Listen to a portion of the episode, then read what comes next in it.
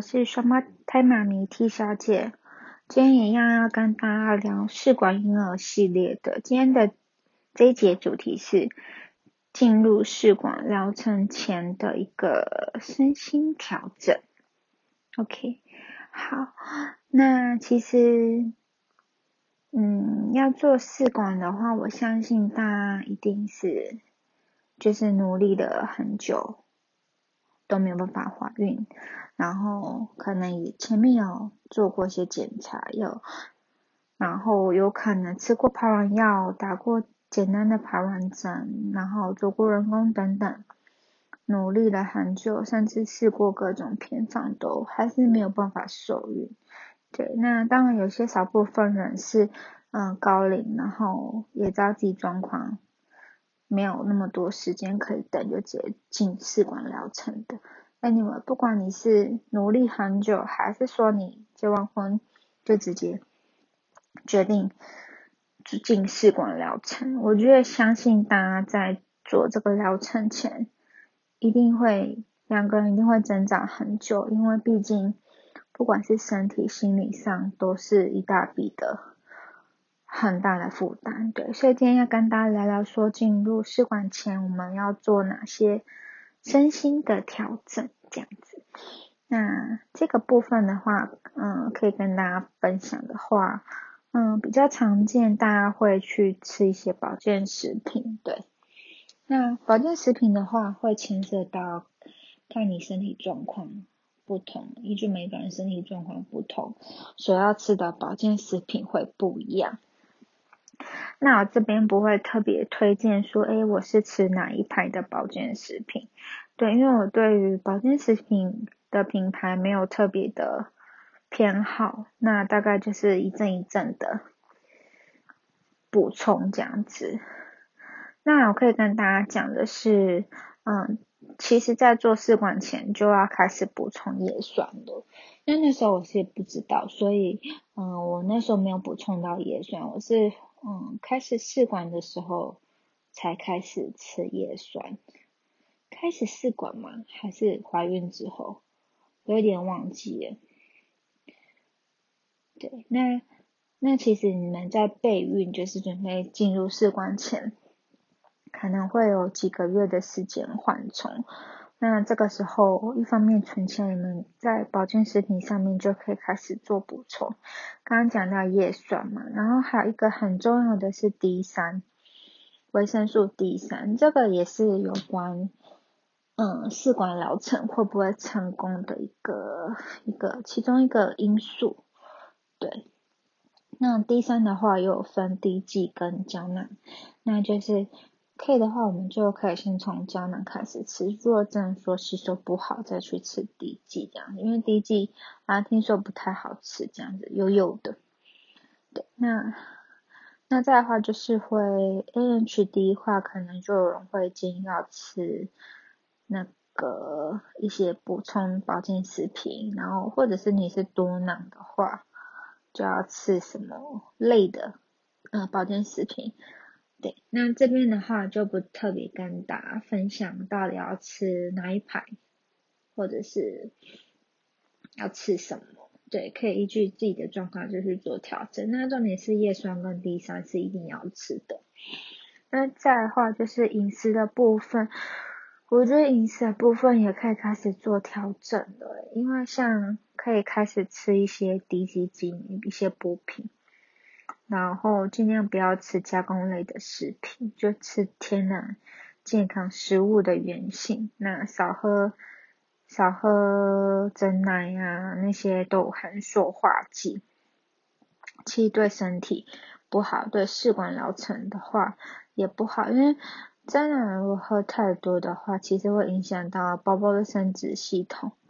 对，就是这是真的有医学研究的，会影响到。生出来的生殖系统的大小吧，对，然后再来的话就是运动咯，运动其实很重要。那其实我是一个很懒的人，我就没有特别运动。但我觉得如果大家可以的话，还是要运动一下，嗯，跑跑步啊，做一些有氧的运动。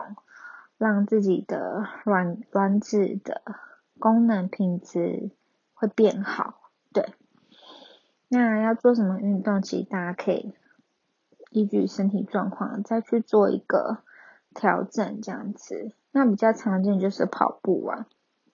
那当你会游泳的话，也可以做一些游泳的运动，这样子。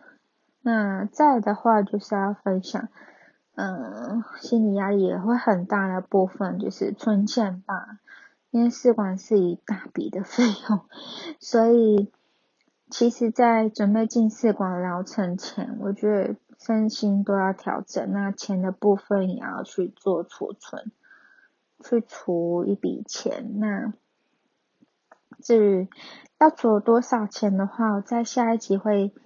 嗯，跟大家分享说，嗯，整个疗程我大概是花了多少钱，这样子。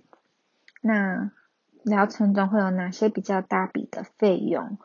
那总 total 是花了多少钱？会再跟大家分享。那大家可以依据去做一个参考，说像说大概，嗯，自己要存多少钱才够做一次的疗程这样子。对，那当然，如果顺利的话，一次就可以完成。那如果说不顺的话，就嗯之后还要会不断的投钱。那可以的话，都都是要设一个停损点。对，所以接下来跟大家分享的是，做试管我们还是要有一个停损点，不管是试管还是人工也好了。就像人工也是会设个停损点，大概算一下。嗯，大概要做几次？两夫妻决定好要做几次，没有成功就进入试管嘛。那试管也是一样，因为毕竟不可能一直一直不断的在这个疗程循环，没有那么多钱，加上对女生的身心压力也也没有办法负荷，对。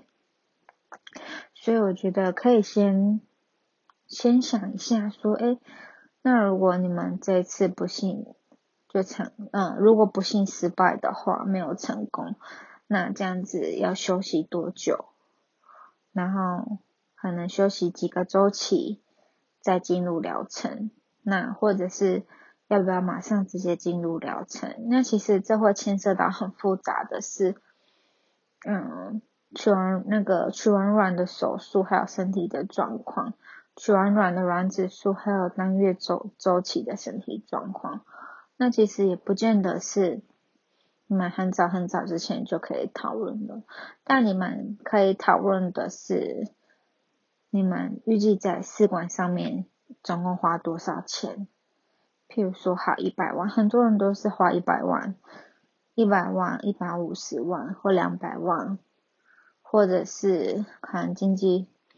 预算比较不够，五十万，对，五十、一百、一百五十万、两百万都有可能，就抓一个停损点这样子，或者是你抓一个几年好了，几年，或者是说呃几岁，譬如说我现在几岁，那我预计在试完这个疗程，花三年、五年的时间，那中间有休息多久那些就另当别论，那。总共是总 total，这从开始到结束，比如说三到五年的时间，或者是一年、一年、三年、五年的时间，如果没有成功，那就就顺其自然，就放弃，或者是领养这样子。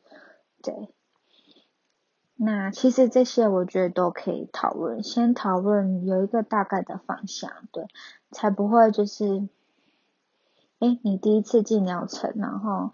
不幸没有成功的话，你就不知道接下来的路要怎么走，就只能通常大部分的人都是选择先休息吧，休息几个疗程，那那等身体状况 OK，或者是也再存一笔钱，然后再做一次的身心调整 OK，才会再进入第二次的疗程，对。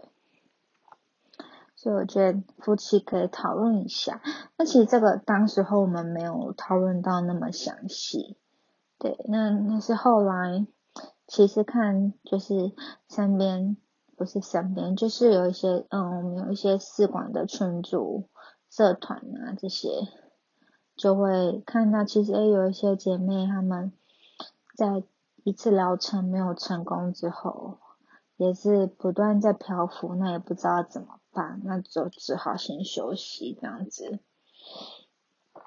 对，那其实整个过程要花多少时间，真的不知道，所以可以讨论看看。那每一步，嗯，都走得很小心呐，步步为营。那也到时候，嗯，遇到状况才知道要怎么做。毕竟你有一个规划，比较知道方向要怎么处理这样子。对啊，那今天以上跟这一期就跟大家简单分享要进入试管前的一个身心调整。那下一集会跟大家分享那个试管的费用要砸多少钱，那就先这样喽，拜拜。